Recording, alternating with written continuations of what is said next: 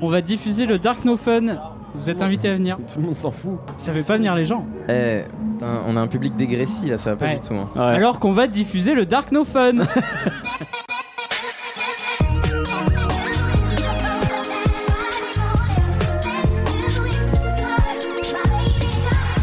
Bonsoir à tous, dernier épisode du, de la première édition du No Fun Summer Tour. Et oui, ça y est, le premier No Fun Summer Tour s'achève aujourd'hui à. Rancansen.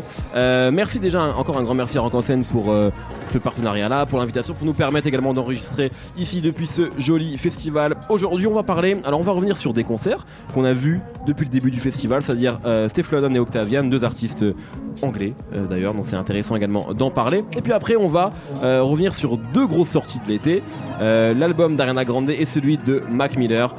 Alors on va très vite passer sur euh, la partie gossip, c'est-à-dire qu'ils ont été ensemble et c'est globalement leur album post-rupture, donc il serait intéressant de voir comment les deux ont négocié ça.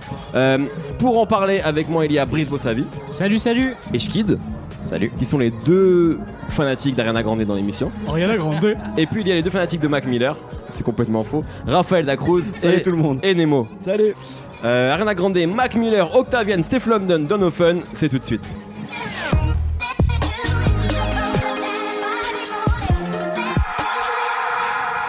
Alors avant de parler des albums et de ces blockbusters là, parlons des concerts, euh, des autres concerts qu'on a pu voir. Je tiens à préciser quand même que malheureusement il y a des concerts qui nous intéressaient qu'on n'a pas pu voir, notamment PLK euh, qui jouait hier en même temps que notre enregistrement. Euh, mais on a vu euh, a- pas mal de, de- de choses. Et euh, Steph London, Nemo, Ouais. tu voulais nous parler de Steph London?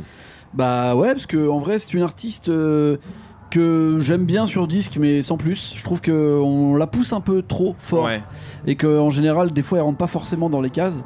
Donc euh, j'avais envie de découvrir un peu ce qui allait se passer sur scène. Et là, j'ai quand même vraiment apprécié parce que c'est quand même très dur, genre euh, hyper raga en fait. Euh, hyper euh, caraïbéen et euh, ça danse énormément. C'est le strip club sur scène complètement. Ouais, vraiment Et, ça. euh, ouais, ouais, vraiment. T'as deux danseuses plus elles, et euh, elles ont des moves, elles ont, il se passe des trucs. Ça part vraiment en raga dancehall de, de ouf au bout de deux morceaux. Euh, une fois que t'enlèves son single là de mi mi mi mi mi Ouais. mi mi mi, en fait tout le reste c'est que du raga hyper ghetto. Et les culs qui descendent vraiment plus bactères, donc c'est c'est une expérience. Les culs souterrains. Les culs souterrains, tout à fait. Et, et en vrai, bah, pour le coup, j'ai plus apprécié le, le- le spectacle et même le, en fait, l'artiste euh, Steph London. Je trouve qu'elle a plus de choses à proposer sur ce truc qui est quand même le truc actuel de ramener la Caraïbe et de ramener donc là la Jamaïque, je pense, euh, entre autres, et le dancehall raga, en tout cas, toute cette ambiance là, et elle le mélange bien avec euh, euh, tout ce qui est aussi bien fait par les Anglais en ce moment, de faire un petit son un peu dance avec ça. On va en parler avec Octavian après, mais notamment Muramasa fait ça hyper bien en ramenant justement des, sonorités ou des rythmiques caraïbéennes et très raga dancehall dans quelque chose d'un peu plus pop euh, urbaine, pop moderne, on va dire. Ouais. Euh, et je trouve que Steph London, elle arrive bien à mixer tout ça tout en étant en fait une énorme toasteuse de raga ghetto. Euh, et franchement, avec ces danseuses, c'était un sacré feu. Même quand elle a repris Boom Boom Tam Tam, que je peux plus écouter, on va pas se mentir. J'en ai absolument marre. Bah, en fait, là, c'était rigolo. Ouais, mais c'était Ouais, drôle. il est bien, mais c'est vrai que ça- on en a un peu marre, deux ans, boum, boum, tam tam, les mecs. Mais sa version, elle était cool et tout. Et là, en fait, je comprends pourquoi le label essaye de le pousser, de la pousser euh, au niveau international, y compris en Europe et aux États-Unis, parce qu'il y a quelque chose de très anglais, très british et en même temps qui peut être au niveau euh, d'une star internationale. Et là, j'ai trouvé que sur son show, qui était quand même un showcase, euh, un voilà, d'un premier artiste. euh, court, oui. oui, oui, puis c'était en début de soirée.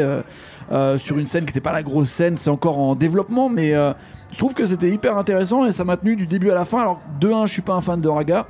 Et, euh, et de 2, j'aimais pas vraiment euh, Steph London dans l'ensemble, à part quelques morceaux, dont son mi mi mi mi, mi qui était vraiment bien réussi pour le coup. Qu'est-ce que c'est euh, que cette était hyper chanson là que tu fais Alors, depuis tout à l'heure On peut, on peut peut-être dire juste que quand la même, version elle, Mickey Mouse. elle- elle- elle a sorti, elle a sorti une mixtape il y a deux semaines au moment où on parle. vrai. Non. C'est un album, Euh, hein C'est une C'est une mixtape. C'est une C'est mixtape. vendu comme une mixtape, c'est-. C'est une mixtape. c'est bon. Oui, alors peut-être que ça, devait être un album à la C'est base un et puis projet. voilà, c'est des mixtapes. Mais c'est- c'est officiellement une mixtape avec une cover qui était un hommage incroyable à, Lil Kim. à, à Lil Kim et C'est à, son- album. Euh, peut-être du coup parler sur l'autre, un des autres artistes anglais qui, était là, c'est Octavian. Raphaël, tu l'as vu Ouais, c'était une curiosité parce que c'est c'est un mec, c'est était, j'étais avec Nemo, c'est- on se disait quand même, c'est un mec qui a sorti 5 titres. Bon, on voit beaucoup ça aujourd'hui dans les festivals, on a eu l'occasion d'en parler à Garrock avec Angèle, notamment, Ouais, voilà. Trois titres. Voilà. Et bah voilà, donc euh, c'était un peu une curiosité. On s'est demandé qu'est-ce qu'il allait bien pouvoir faire avec ju- juste 5 titres. Et le mec, il est il, euh, il occupe assez, quand même bien, assez bien la scène en fait et il interprète assez bien ses morceaux en, en- en leur donnant quand sur scène donc c'était vraiment cool. Euh, donc Octavian pour ceux qui connaîtraient pas il fait une, une sorte de musique entre le rap, il y a parfois des influences un peu grime on l'entend, Ouais. il y a des trucs un peu caribéens c'est notamment son, euh, son, son single avec Muramasa dont on parlait tout à l'heure euh, Nemo.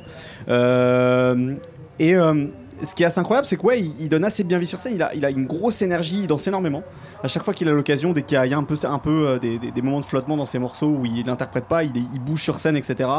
Euh, truc assez incroyable aussi, il y avait un saxophoniste avec plusieurs scènes. Alors on m'a dit que c'était euh, un saxophoniste d'un groupe euh, qui avait joué auparavant. Et apparemment il y a eu une rencontre qui s'est faite dans les loges. Voilà. Et donc le saxophoniste est monté et a commencé à faire des, des freestyles de, de saxophone, des, des super solos. Franchement c'est le truc le plus incroyable qu'il pouvait y avoir pour un concert d'Octavian. Et c'était très drôle. morceaux, Parce que du, c'était du- du coup, ça donnait une autre dimension au titre, quoi. Il y avait un mec qui, avait- jouait- qui jouait euh, exactement les airs au saxo, etc. Donc c'était cool. Et Puis puis il y avait un style La rue qui est à nous quand même, quand même assez génial. debout sur le zin, tout ça, Ça quoi. un mélange de fou quoi. Voilà, et, euh, et donc il y avait voilà une, une dynamique entre les deux. Le DJ, par contre, il faisait des trucs insupportables à la fin de chaque morceau. Il mettait le, le euh, disque à euh, l'envers. Ouais. Est-ce qu'on peut peut-être juste revenir effectivement, on me le glisse dans, on me le souffle dans l'oreille, sur le passé de saxophoniste de Brice Bossavich Ah non, ça va. Au début, je pensais que c'était Brice qui l'avait rencontré Octavian. Il avait mis une capuche et des lunettes et il s'est dit Ouais, je vais faire un petit freestyle euh, Non, là, il, avec il- Octavian. Il est dans le sud de la France euh, tout seul, le pauvre saxophone. Ah ouais, faut le je vais ramener, remonter. Je vais le remonter. Tu devais pas le remonter pour une session studio avec moi C'est vrai. Allez, c'est vrai. Revenons sur Je- Octavian, je- revenons je sur le Octavian. remonte pour le générique. Donc pour le coup, il a que 5 morceaux, mais il en a fait un en exclu, donc c'était plutôt plutôt cool. Euh, après, bon voilà, il- c'est encore un truc à affirmer. Il y a un des morceaux notamment avec Nemo, on se disait putain, en fait c'est un, c'est un Travis Scott euh, type euh, type track, tu vois le truc. Donc euh, bon voilà.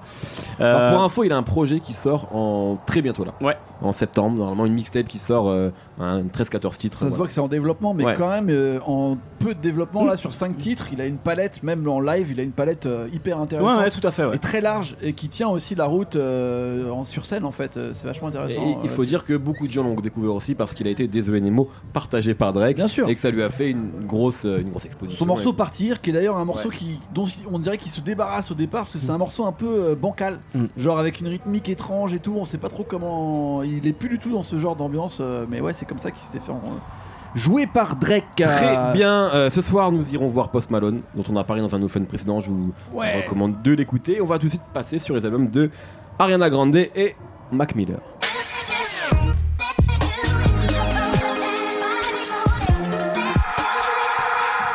Alors, Ariana et Mac ont respectivement sorti Sweetener et Swimming. Deux albums qui commencent par S, c'est complètement Ah. anecdotique. Pardon Tout s'explique. Ah, c'est W, vrai, hein. c'est vrai. Incroyable. Euh, et commençons par Ariana Grande. Je l'ai dit, voilà, ils ont été ensemble, ils ont crié leur amour, qui d'ailleurs a été révélé notamment sur l'album euh, The Divine, Divine, Divine féminine. De Mac Miller, qui est un très très bon disque. Euh, ils avaient le morceau My Favorite Part d'ailleurs ensemble, Super ils avaient clippé ensemble. également. Donc, tout l'album était, était vraiment cool. Et donc là, voilà, ils sont plus ensemble. Ariana Grande a dit que c'était une relation toxique. Voilà, je passe sur tous les, les trucs euh, gossip Allez, pour qu'on- pour pour parle de musique après. Ils sont plus ensemble, c'est les albums voilà, qu'ils ont sortis après. Euh, beaucoup de gens notamment se posaient la question sur leur bien-être, leur santé, euh, notamment sur Mac Miller parce qu'il avait euh, beaucoup, il était absent sur les réseaux sociaux, etc. Et on savait pas s'il allait bien. Ariana Grande également eu l'événement douloureux du concert à Manchester. Enfin voilà, c'est quand même été deux ans assez euh, compliqués, je pense, pour eux. Et là, là ils sortent de la musique euh, différente. Ariana Grande étant une grosse artiste pop et qui vient de sortir un, un- un grand album pop. Euh, Brice, qu'as-tu pensé de ce disque? Ariana Grande? Ariana Grande, oui. Euh, bah, c'est, euh, ça a toujours été spécial euh, Ariana Grande parce que euh, il y, a, y a beaucoup de gens qui la considèrent comme la dernière, la dernière pop star actuelle en fait. Mhm. On en termes de, de femmes, on nous dit qu'à part Rihanna et Beyoncé, il y en a plus. Bah, Taylor Swift quand même. Ouais, mais la, la, la, nouvelle, la nouvelle, En fait, c'est plus un air, air diva peut-être. Parce que Voilà, c'est vrai qu'il y a- c'est ça, c'est vrai ouais. qu'il y a quelque chose qui est beaucoup poussé autour d'elle, c'est le la côté. dernière grande voix. Voilà, Carey, voilà. parce Exactement. Voilà, autres c'est ce que Nemo, le côté Maria Carey, effectivement, qu'on met pas en avant sur Taylor Swift, c'est vrai qu'on va plus mettre en avant sur une Beyoncé ou sur Ariana Grande, effectivement, mais pop star, voilà, il y a. Ouais, il y a- Et, euh, et le, le truc, c'est que donc il y a eu euh, avant euh, Sweetener, il y a eu trois albums, C'est ça, ouais. exactement. Et, et ça manquait toujours de, de personnalité en fait. C'était euh, c'était des gros morceaux taillés pour les radios avec euh, bah, la voix d'Ariana Grande qui est top. euh, des featuring euh, un, petit peu euh, prévisibles, on va dire. Donc, t'avais Future, euh, t'avais The Weeknd, euh, ou euh, Iggy Azalea aussi. Ou Nicki Minaj. Ou Nicki Minaj aussi. Déjà. Euh, elles sont très, très copines. Et, euh, là, en fait, euh, donc il y a eu euh, les événements de Manchester. euh, on va pas la- les rappeler. Euh, Je viens de le faire. J'ai pas dit ce qui s'est passé. Non, mais bon, voilà. c'est- Et, et du coup, c'est vrai que j'étais très curieux de, de savoir ce qu'elle allait faire, comment elle allait rebondir après ça. Et du coup, finalement, elle est revenue avec un album qui est euh, dans, le, dans le propos qui est plus personnel, euh, qui a plus de personnalité, un peu plus adulte, euh, qui sonne un peu moins factice, ça a l'air un petit peu plus authentique. Donc, qui a à moitié été composé donc, par euh, Max Martin et euh, l'autre moitié par euh, Pharrell Williams. Et euh, c'est un disque qui est finalement euh, assez étonnamment et très positif. euh, qui parle du fait d'aller mieux, du fait d'être d'être Très chaleureux, je trouve très chaleureux, très. Ouais, ouais, c'est ça. de d'avoir euh, réussi à passer le, le cap de, de, de mauvaises nouvelles de Manchester, de sa séparation avec Mac Miller. Et le, le problème avec ce disque, moi je trouve, c'est que t'as l'impression en fait d'avoir deux albums en un, euh, un fait par Max Martin et un fait par Pharrell Williams, euh, avec euh, bah, les, les gros tubes euh, par euh, Martin et, sa- et son équipe, donc euh, God is a Woman et euh, comment s'appelait l'autre No Tears Left to Cry. No, No Tear Left to Cry qui est un excellent morceau et après t'as les morceaux avec Pharrell euh, qui euh, sont un peu plus euh, à titre personnel m'ont plus posé problème euh, parce que je trouve que c'est un peu simple quoi. Ce qu'il fait c'est il devient presque parfois une parodie un peu de lui-même quoi sur le morceau euh, Sweetener du, nom de l'album. Euh, avec les instrus euh, un peu cheapos. Bah là c'est il y a plus la magie des prods de Pharrell t'entends juste des trucs cheapos il y a l'autre morceau un autre morceau où euh, elle fait juste des trucs sautillants The Light is Coming on dirait un- une chute de studio de l'album de Nerd euh, je trouve que ça, c'est vraiment le raté de l'album. C'est les morceaux avec Pharrell. Ce qui fait mal au cœur de dire ça, parce que normalement, tout ce que fait Pharrell, c'est bien. Euh, mais dans le propos, par contre, euh, je trouve qu'elle a passé vraiment un cap où euh, on a vraiment l'impression d'entendre euh, Ariana Grande qui raconte quelque chose d'elle euh, et pas euh, juste une meuf qui dit l'amour c'est cool, euh, des choses comme ça. Peut-être je quitte sur Pharrell parce que en fait, je voulais commencer avec toi et je me suis trompé, je suis désolé. Mais euh, J'étais un peu pris au dépourvu. Ouais, ouais, mais- je suis désolé, c'est vrai que je me suis, je me suis les pinceaux. Je t'aime Euh, quand même. hein. Mais, mais, merci. ça, c'est terrible quand tu dis je t'aime à quelqu'un qui te répond merci. J'avoue, c'est. C'est c'est une Tu viens de me, tu viens me friendzoner comme une- jamais. Je considère comme un C'est une grand réplique ami. du film Menteur Menteur. Bien. Voilà, c'est une info option. À, à tout moment, tu vas me dire que je suis comme un frère pour toi. Non, ça. non, non, mais c'est pour vous dire que voilà, il y a des scènes horribles même dans les films de Jim Carrey. Euh, Vas-y, je t'en prie. Alors, que dire Après Brice Non, mais voilà, est-ce que est-ce que c'est d'accord Moi, je trouve viens que de c'est dire un Notamment super. sur le fait Je que. trouve que cet album est super nul. Je suis Ah très ouais. déçu. Voilà. Je suis un énorme fan d'Ariana Grande. De toute façon, toutes les petites pop stars comme ça, j'aime bien tomber amoureux. Donc, euh, je suis évidemment amoureux euh, d'Ariana Grande. J'avais beaucoup aimé son précédent disque, Dangerous Woman. Ouais. Je trouve que c'était mieux quand elle disait rien et que juste euh, c'était la petite meuf. Euh, sur Dangerous Woman, je, je- ou Dangerous Woman, pardon, je trouve que c'était super réussi. Et euh, elle- pour moi, elle avait suivi ce chemin d'évolution qu'il y a souvent chez les pop stars un peu de Disney. Au début, c'est juste une petite fille, et après, elle s'encanaille juste suffisamment.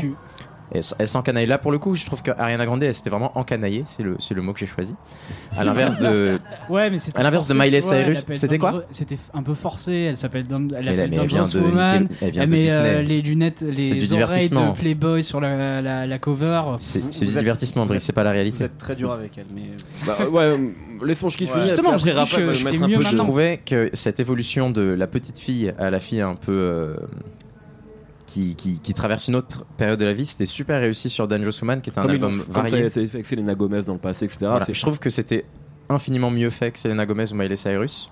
Et que euh, les... moi j'adore vraiment les singles qu'il y a sur ce disque-là, Into You, euh, le truc avec euh, Lil Wayne. Mhm. Side to side aussi. Et euh, Side to Side, j'aimais un peu moins. J'adore surtout un morceau qui s'appelle Be Alright, qui avait des références plus euh, UK. euh, c'était- je trouvais que c'était un album fun. Là, sur ce disque-là, je trouve que c- elle, elle- elle a dû aller vite, selon moi, parce qu'il fallait euh, rebondir et réagir vite après ce qui était, ce qui s'était passé dans sa vie personnelle et dans, dans la vie. euh, de, euh, ce qui s'est passé à Manchester. Je trouve que c'est un album qui a été fait trop vite et qui est raté aux, deux niveaux. Il y a, à, la fois, elle a voulu passer à autre chose et faire quelque chose d'original. C'est le cas sur le morceau, par exemple, avec Nicki Minaj. Et sur les morceaux moins originaux, comme les, les titres pop, je trouve que c'est cool, mais c'est.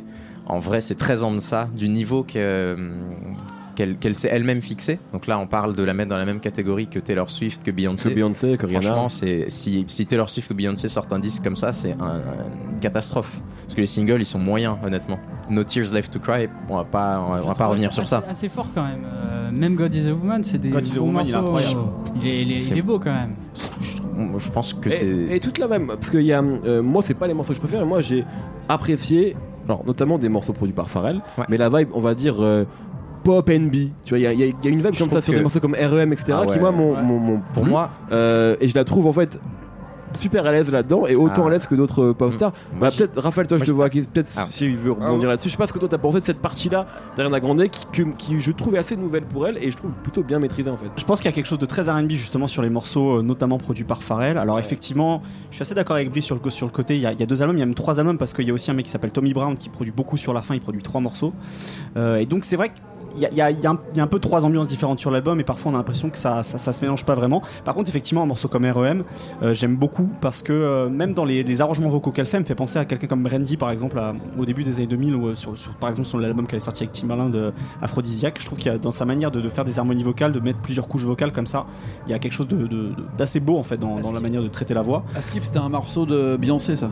Ah ouais, ok, REM, ok. REM, c'était un- il s'appelait Wake Up, c'était Ouais, un morceau ça, qui a failli sortir, euh, Mais- mais qui avait les- déjà tout et elle a Et- juste reposé la voix par-dessus. Et juste voilà, peut-être il y a un truc moi qui, qui me plaît en tout cas sur cet album, c'est que je trouve qu'elle dépouille un peu son son.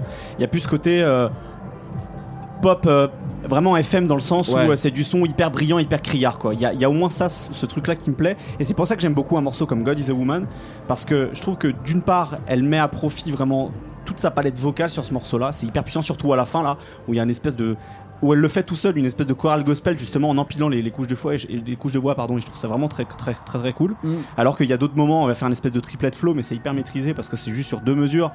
Je trouve que c'est un morceau hyper équilibré.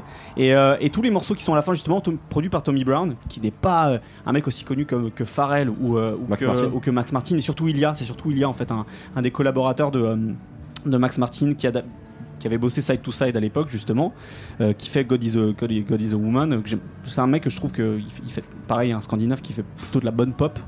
Euh, mais Tommy Brown, pareil, les je, trouve qu'à la fin, euh, il y, a, y a des choses dans l'intention un peu moins, un peu moins criarde, un peu, un peu moins fluo. Pardon, mais justement, je trouve que ce qu'elle fait avec lui, avec ce mec-là, Tommy Brown, un mec qui a bossé avec Thierry notamment, c'est vraiment très cool, notamment le morceau où elle parle de sa relation avec Mac Miller.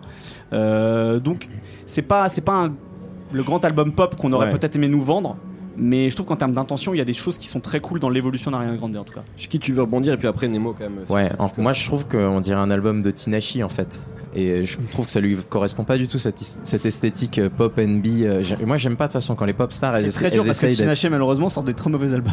Mais Bah, c'est pour ça qu'il dit ça, ouais. Mais ouais, mais en fait, on dirait, on dirait des albums où t'as des gens qui, qui, qui disent ouais, il faut que, il faut que t'ailles dans cette vague-là. C'est les sons un peu, euh, les triplets flow, c'est cool. Maintenant, t'es pas juste une pop star. Être juste une pop star, c'est très bien. Elle faisait ça très bien.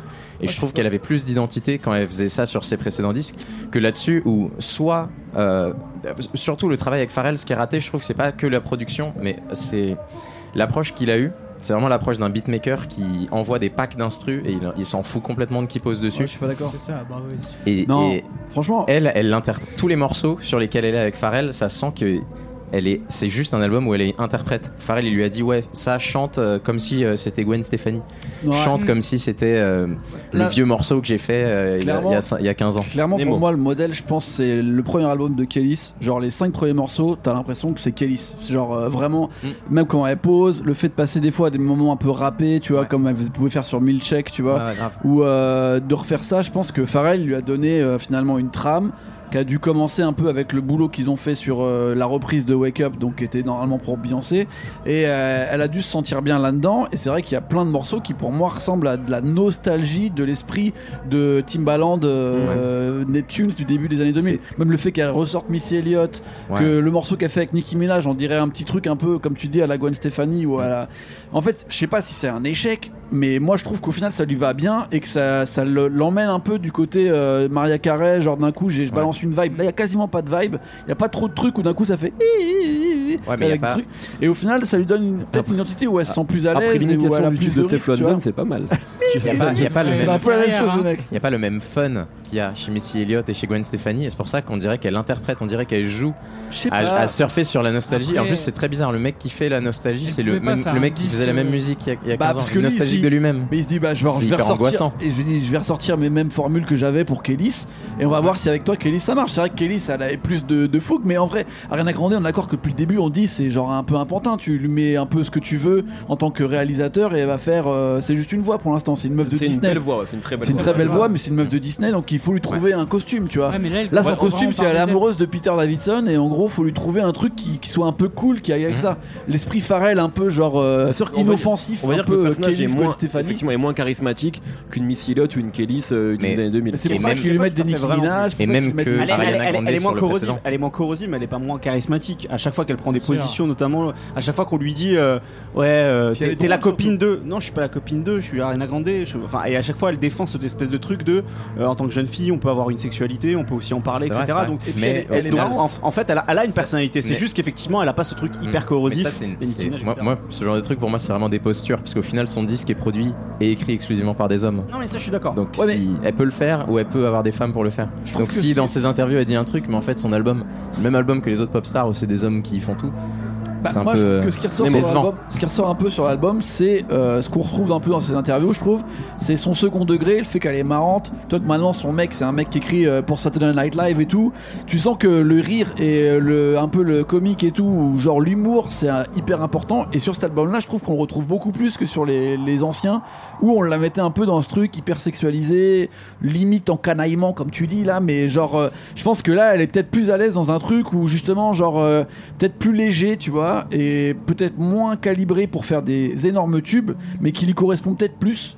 Même si des fois c'est un peu euh, court, limite euh, gênant quand elle a un morceau qui s'appelle Peter Davidson qui dure 1 minute 30 où elle Très dit, gênant. genre, Moi, j'aimerais qu'on parle de ce morceau. Franchement, ce morceau, de ce morceau, on dirait le tatouage que tu fais quand t'es ado au Ouais. début de. Enfin, Ouais. t'es pas ado, mais tu sais, jeune I adulte, bourré, tu vois, I au début Le, relation. le- dauphin en bas du dos. Voilà, avec C'est ça dont tu parles. Elle va, pas, elle va pas l'assumer dans deux ans. est-ce que quand ils vont se séparer avec le streaming, est-ce qu'elle va le retirer bah voilà, après tu vois, Ça, j'ai hâte de voir. C'est une parce vraie qu'il- question, il a, ça. il a déjà fait sa riab et il est rigolo, donc ça va, c'est bon, ils vont rester ensemble. Est-ce que je peux faire un, der- Tu un peux bien dernier mot à dire sur le morceau Breathe In, qui est un des morceaux que j'aime bien parce qu'il ressemble plus à ce que je connais d'Ariana Grande. Et euh, j'ai beaucoup aimé l'audace de la production qui va sampler euh, les batteries de, euh, du morceau de Drake. Ah là, là, ça m'échappe.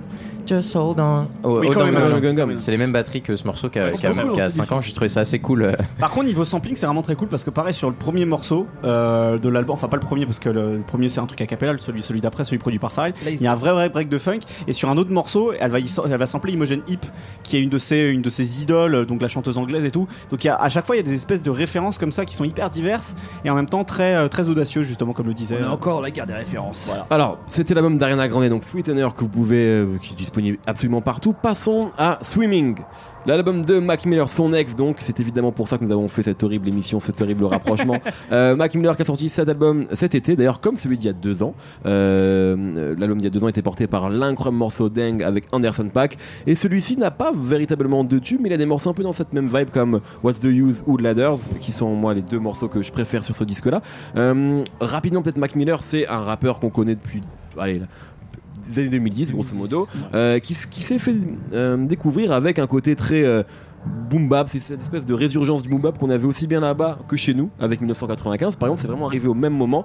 Il y avait également Joey Badass là-bas. C'était l'autre scène de Pittsburgh, mais ils avaient, il avait en commun avec Wiz Khalifa le côté un peu stoner rap, enfin même complètement stoner rap qu'il avait complètement mis en avant. Et puis ses premiers, moi j'avais adoré la mixtape Kids par exemple de, de Mac Miller, mais ses premiers albums étaient assez chiant. euh, même s'il cartonnait. Euh, et puis il y a un moment, il est parti à Los Angeles et euh, il s'est, euh, Il a pris beaucoup plus de drogue. il a pris beaucoup plus de drogue. Il s'est aussi accoquiné avec TD, grosso modo, et Hot Future surtout. Ouais. Et ça a donné Il a Watching. rencontré Ariana Grande. Après, après, bah, je veux dire, moi, Ah, je- ouais, c'est- parce que je parlais déjà, c'est des premiers albums. Enfin, pour moi, là, le, le- le nouveau Mac Miller, il, il naît avec euh, Watching Movies with the Sound Off, Mm. qui est vraiment un album entre Hot Future et TD, un peu moins bien que les autres parce que c'est un rappeur qui se cherchait encore, mais qui était vraiment intéressant. Et puis ça a continué, puisque Good AM, les mixtapes et The Divine, euh, The, euh, Divine Feminine, pardon. Euh, est arri- arrivé jusqu'à Swimming du coup euh, qui est peut-être à mon avis son meilleur album en tout cas j'ai l'impression que c'est quelqu'un qui s'est complètement trouvé artistiquement qui est devenu intéressant au micro alors qu'il était extrêmement vide euh, par exemple par, par rapport à ce qu'on a pu dire sur euh, euh, euh, de qui on parlait hier de Travis, Travis Scott, Scott, pardon Scott, ouais. voilà C'est et l'anti-Travis Scott. Exactement, c'est-à-dire qu'en fait il a réussi justement, je trouve, à devenir ça. Nemo, euh, qu'est-ce que tu as pensé de, de, de, de ce disque-là?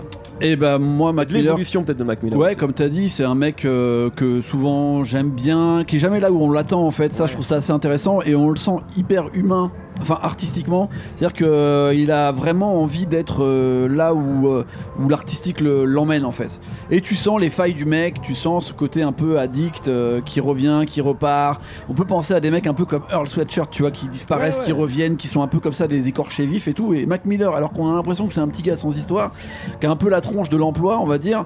euh, pour moi, c'est peut-être moins l'anti Travis Scott que l'anti logique dans ma tête, tu vois. C'est le mec qui pourrait être entièrement logique. Il aurait complètement pu le Et devenir, ouais. finalement, il a décidé, euh, même si- des trucs malgré lui, mais de faire complètement autre chose, quoi. Euh, ce que j'ai trouvé sur cet album-là, par rapport aux autres, je sais pas si c'était le cas déjà sur celui d'avant, j'avais pas vraiment vérifié, j'avoue, c'est qu'il est énormément entouré. Il y a énormément de gens qui écrivent en fait pour lui. C'est jamais euh, juste un beat et je vais rapper, quoi. Ouais, Toute la clair. production est faite. Et là, tu retrouves des mecs.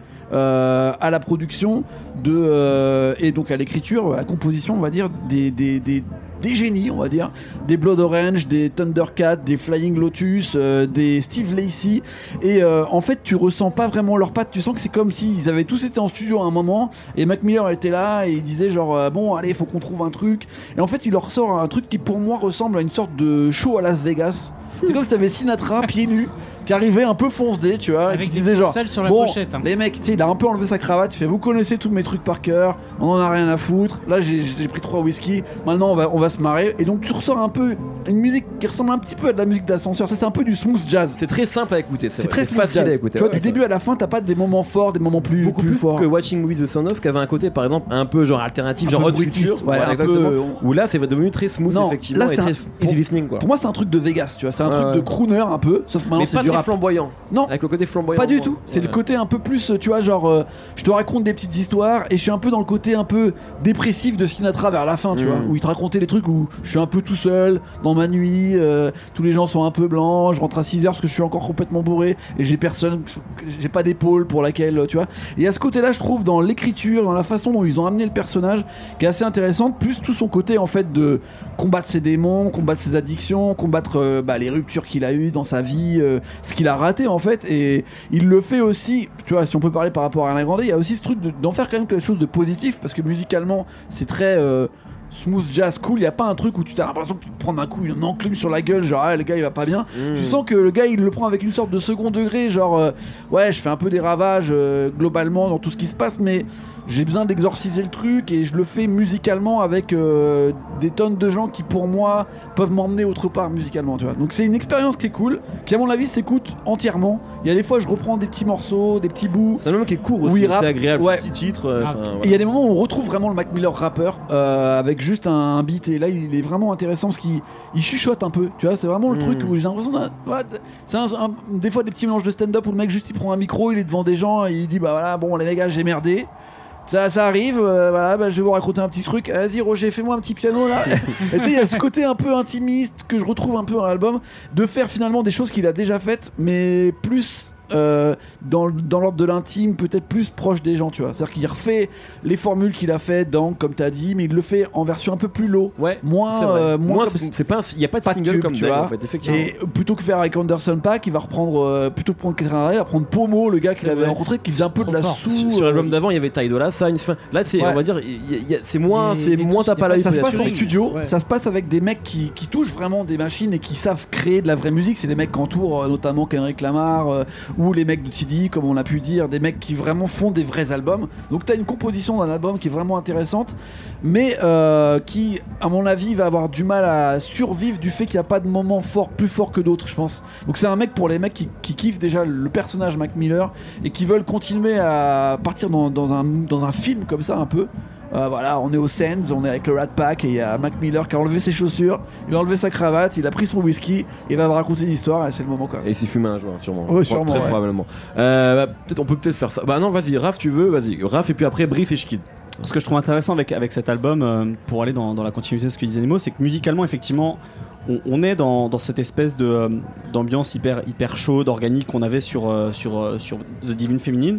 Par contre, comme il parle beaucoup aussi du fait de ses addictions, du fait de, la tristesse qu'il a ressentie à la rupture, on a l'impression que ces, ambiances sont beaucoup plus filtrées. Il y a beaucoup de, notamment la prod de J. Cole, euh, qui est le deuxième morceau de l'album, euh, euh, où on a l'impression que tout ça est passé sous filtre et qu'on l'album s'appelle Swimming et c'est vrai qu'il y a cette impression parfois d'être sous l'eau, d'avoir la tête sous l'eau avec lui. Et toutes ces ambiances-là, je pense notamment au, au morceau justement, euh, un des morceaux produits par Pomo, euh, le morceau où il y a Snoop dessus, j'ai oublié le titre. Euh, J'ai plus le titre, ouais, mais ouais. C'est Blue quelque chose. What- What's the use, je crois. What's the use, What's the What's the pardon. On a l'impression justement que c'est une version de Deng, mais, euh, mais qui est passée sous l'eau comme ça, qui est complètement déformée, qui est beaucoup plus lofi. Dingue version triste. Deng- voilà un petit peu. Et en fait, c'est ça, c'est qu'il y a, il y, a, il y a plus ce côté hyper estival, on est presque sur un côté un peu automnal, c'est-à-dire qu'on a. On a ce, soleil mais qui est un peu un peu grisâtre quoi, qui est un peu couvert. Il y a, ça sur tout l'album qui est plutôt plaisant en fait. J'ai bien aimé en fait le fait qu'il y ait cette espèce de fil rouge musical. Et surtout par rapport à ce que tu disais Emo sur euh, le côté, euh, il nous emmène avec lui, il, emmène sa misère en balade, on va dire pour citer euh, des gens qu'on a vus il y a, il y a deux jours. Il emmène sa déprime en balade et il nous raconte un peu tout ça. Ce que j'aime bien, c'est que contrairement à des mecs comme comme peut-être Drake justement quand il nous parle de sa de ses ruptures, de ses ex machin. Il n'y a, pas un- a pas un côté cynique un petit peu sur le côté je fais ça parce que j'ai aussi besoin de faire des tubes et de faire des sortes de choses un peu universelles pour que vous vous reconnaissiez tous maintenant. Il y a un espèce de truc très, très cathartique chez lui où en fait il fait ça parce qu'il a, il a besoin de sortir tout ça sur, euh, Puis sur en musique plus, quoi. là on sait, pour euh, mélanger un petit peu la musique et la vie réelle de secondes, c'est on sait que c'est réel. Là. Ouais. que Drake, il y a toujours un côté, c'est des ex qui sont fantasmés en fait. Mm. C'est presque devenu, c'est des ex qu'on peut, on a tous envie de nous, nous- nous identifier.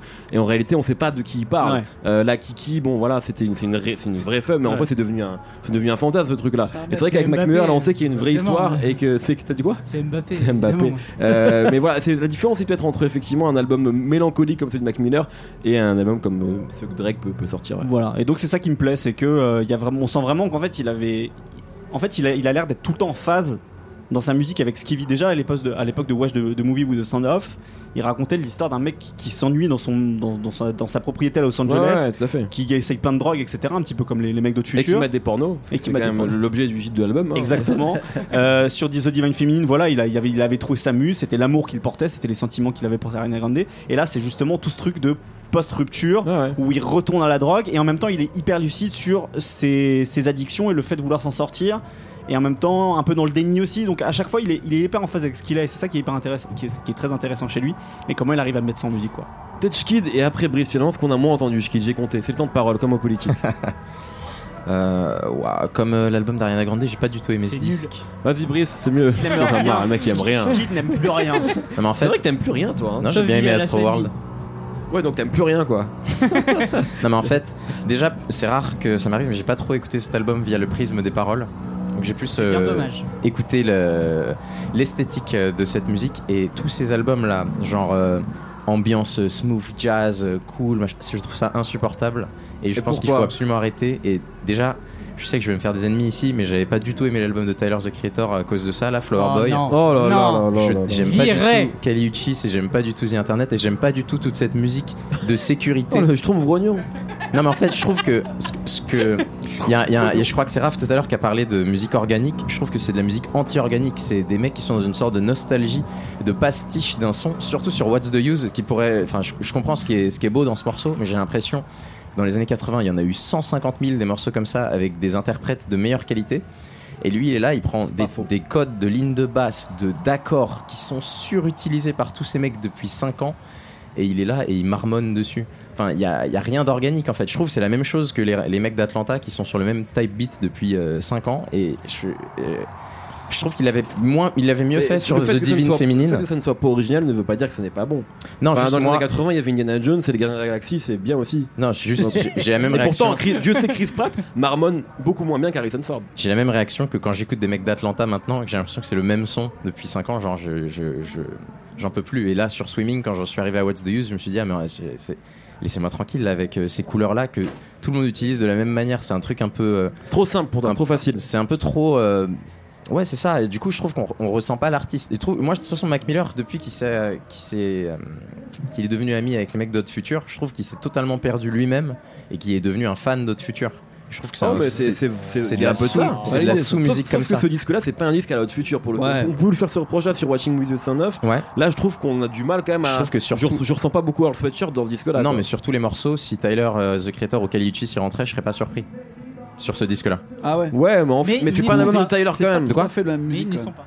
mais ils n'y sont pas. Mais heureusement, parce que. Ouais, puis c'est, c'est quand même pas un album de Tyler, je trouve. Même si on compare Flower Boy, qui était effectivement très chaud, Mhm. euh, il y avait- il y avait toujours des trucs très britistes parce que c'est, ça reste Tyler, des choses Bien comme sûr. Donc c'est- je trouve Mais quand même que c'est un album de Mac dans- Miller pour moi. Mais... Ouais, dans, dans les couleurs chaudes en tout cas, je trouve qu'on est vraiment trop proche euh, Ok. d'un Tyler the Creator qui pour moi est un artiste qui est qui est dans un truc de s'auto-recycler depuis euh, trop d'albums et je trouve ça dommage puisque c'est des artistes je pense qui sont très créatifs et qui méritent d'aller plus loin et de sortir un peu de ce cocon de, de sécurité qui fait que bah, c'est un album qu'on peut pas détester Alors, puisque il faut Je- comme je- leur je- modèle moi je Pharrell comprends que tu puisses dire ça sur Tyler the Creator, Mhm. mais je pense moi que Mac Miller, Mhm. et moi j'aime, c'est un artiste que j'aime beaucoup, donc je Ouais. avec beaucoup d'amour, je pense qu'il est beaucoup moins créatif que tous ces gens-là. Ah ouais. Je pense Ouais. que c'est un artiste qui est beaucoup plus limité que tout cela, et moi je pense que pour lui, c'est, enfin, The Divine Féminine est sûrement celui-ci. Ouais. Je pense pas qu'il puisse faire beaucoup mieux que ça en fait aujourd'hui. suis- En tout cas, ce stade de sa carrière. Donc, euh, qu'on ait des frustrations sur un Mhm. Tyler, je peux le comprendre. Mais pour un Mac Miller, quand on voit d'où il part, quand Mhm. on réécoute Boost Light Park, Ouais. C'est clair. c'est inespéré, c'est prodigieux Ouais. qu'il arrive à, for- à sortir des albums comme ça en Au, fait. au Donc, contraire, je pense que c'est un, un artiste qui a une, une- une belle voix, une, une belle émotion, et je pense qu'il a juste envie d'être à la mode et de rester cool. Non, Moi, je pense qu'au non, contraire, faudrait pas qu'il soit cool. Je pense qu'il faudrait qu'il soit cool, plus il Sinatra des- des et qu'il fasse des, des disques pas hip-hop. En vrai, je pense que c'est pas un bon artiste hip-hop, Mac Miller. Et je pense qu'il a quelque chose de plus profond dans son âme qu'il doit aller chercher ailleurs que dans être cool et. Mais il fait de moins en moins de trucs hip-hop là sur l'album, hein, en vrai. Bah, Il, chante- beaucoup, il chante quand beaucoup même. plus qu'avant. Bon, peut-être finir. il chante, mais les instrus, c'est. Brice, Brice, toi qui as beaucoup aimé ce disque-là, comme moi. Je vais redonner à Mac Miller ses lettres de noblesse. Euh, si tu, euh, tu dis que qu'il a, il a pas du tout, il a fait la facilité, etc. Euh, moi, je trouve que justement, il a fait l'inverse, puisque donc, euh, on rappelle euh, accident de bagnole, euh, il s'est fait larguer et il fait un disque donc de rupture. Sauf que la vraie force de ce disque, c'est que euh, dans les textes, dans, dans ce qu'il raconte, dans comment il aborde le sujet. et dans, la, dans la musique, je trouve que justement il, est, il a une écriture qui est hyper sincère et pas, pas larmoyante. C'est ça qui est hyper important et qui m'a vraiment touché moi. C'est que dans le rap US actuellement, donc la mode c'est de dire euh, Ah, je suis déprimé, je ouais, vais me suicider et tout. Et dans tous les Et morceaux. j'écoute Nirvana alors que je connais pas un titre. Exactement. Et là, dans tous les morceaux, euh, donc euh, il te dit ok, je suis triste, et en même temps, il dit euh, je, je suis en train de nager, mais pas de couler. C'est-à-dire qu'il dit aussi euh, je vais essayer d'aller mieux, tu vois. Euh, bon, je suis triste, mais on, on va faire en sorte que ça aille, ça aille, euh, ça, qu'on aille de l'avant. Il le dit quand même mieux que de balancer un numéro de téléphone. Exactement, logique, exactement. C'est Et vrai. c'est en ça que moi c'est un disque je trouve qui est hyper touchant et beaucoup plus que n'importe quel Juice WRLD euh, qui te pleure avec des, des messages vocaux de meufs euh, qui disent ouais t'es où gna gna. Lui il te dit je suis triste mais j'ai aussi envie d'aller bien et ça euh, oh bah, Non, ok super merci Quentin En fait, Quentin Bresson est un grand fan de Juice WRLD. faut le savoir. du coup il a dit stop Toutes les vannes contre Juice WRLD, il supporte pas ça.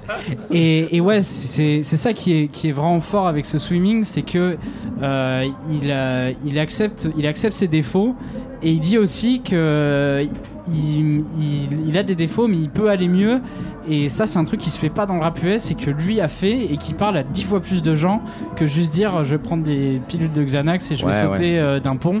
Euh, c'est ça c'est quelque chose qui, est, qui moi me touche vraiment et je J'entends ce que tu veux dire. La mais vraie force de qu'on est sur les mêmes catégories c'est là les, quand même. c'est les textes tu compares Mac Miller et, et Juice WRLD. Ouais, mais c'est la même chose. C'est deux mecs malheureux.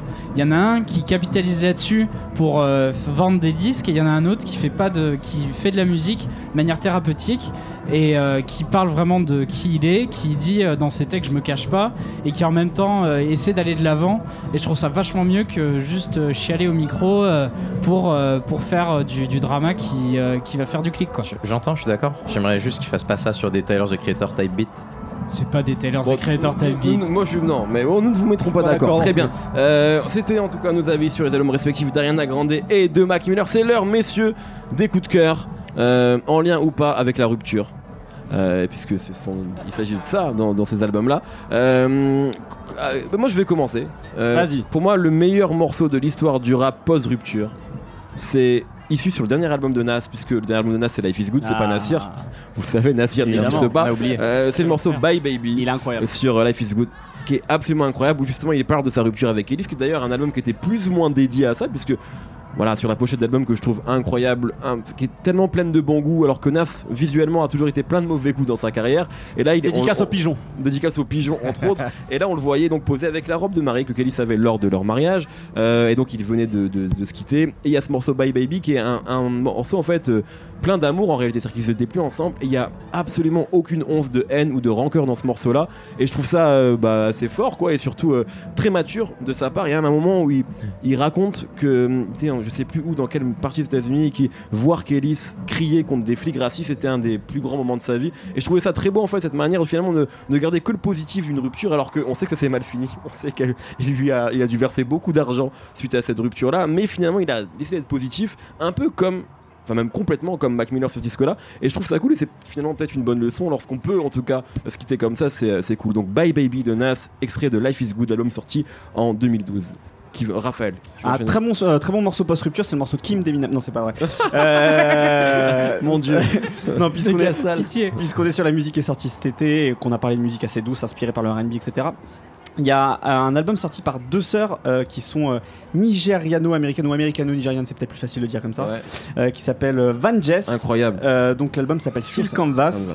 Il y en a qui se sont fait connaître sur internet en faisant des, des covers. Bah, Aujourd'hui, il y a beaucoup d'artistes qui font ça. Ils font, Ouais, font ouais. des, ils se filment en train de faire des covers de, de morceaux. Et, et donc, elles ont sorti un album qui est très influencé à la fois par le RB des années 90, mais aussi le son anglais, le- aussi le son justement. Afro quoi dont, dont elles sont puisqu'elles sont originaires du, du Nigeria c'est très chouette c'est musicalement euh, très fin très subtil c'est très beau aussi voilà c'est une très belle musique et voilà donc je, recommande- je recommande cet album de R&B Je quitte Alors, Villa la scène. non, non, on va, on va parler de rupture. Fais, mais fais vite par On contre. fait vite Non, je- non, mais on doit à un moment, il faut laisser la place. Ah, ok, d'accord. Non, j'ai j'ai moi-même subi une rupture il y a, il y a pas longtemps. Allez. Et, et Eh, quand, c'est pas le. Darknophone ici. Hein. Il a pas Quand- avec Miller, le mec. quand je me suis séparé, j'écoutais une chanson qui est vraiment merveilleuse, qui a été enregistrée en 78, qui s'appelle The Meaning of Love de Steve Kuhn. Et euh, je vous encourage à écouter cette belle chanson. Parfait. Brice. Alors donc, comme je disais, euh, je suis passé en dernier, du coup ça fait un peu Reddit. Euh, la force de l'album de Mac Miller, c'est de dans les dans les textes justement, donc de dire j'ai des défauts euh, et je vis avec et je vais aller mieux grâce à ça. Ça, fait aussi partie de qui je suis. Euh, du coup, moi je vais vous recommander euh, un épisode d'un dessin animé qui s'appelle donc Rick et Morty.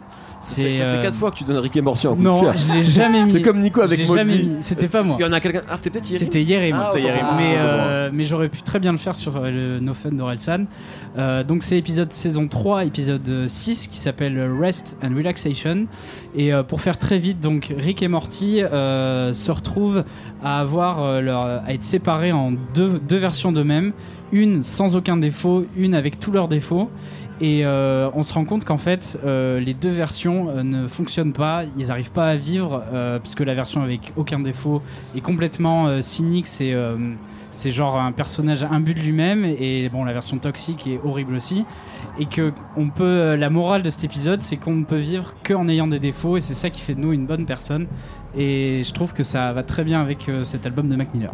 Et je pense que Mac Miller doit être fan de Rick et Morty, à mon avis. Vu Complètement, l'ambiance, ouais. donc euh, c'est complètement le- approprié.